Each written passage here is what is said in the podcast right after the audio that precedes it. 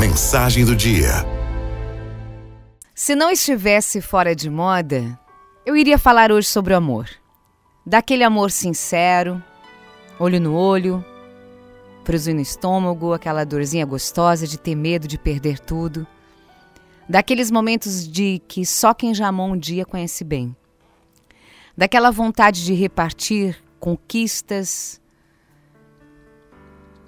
mas não para retê-las, mas para doá-las.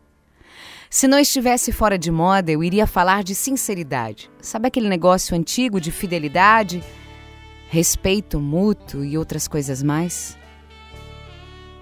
A admiração pelas virtudes, a aceitação dos defeitos, mas, sobretudo, o respeito pela individualidade, que até julgamos nos pertencerem, sem o direito de possuir.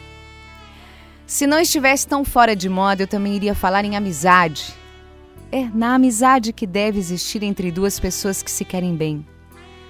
O apoio e o interesse, a solidariedade de uns pelas coisas dos outros e vice-versa. A união, além dos sentimentos, a dedicação de compreender. E se não estivesse tão fora de moda ainda, eu iria falar hoje sobre família.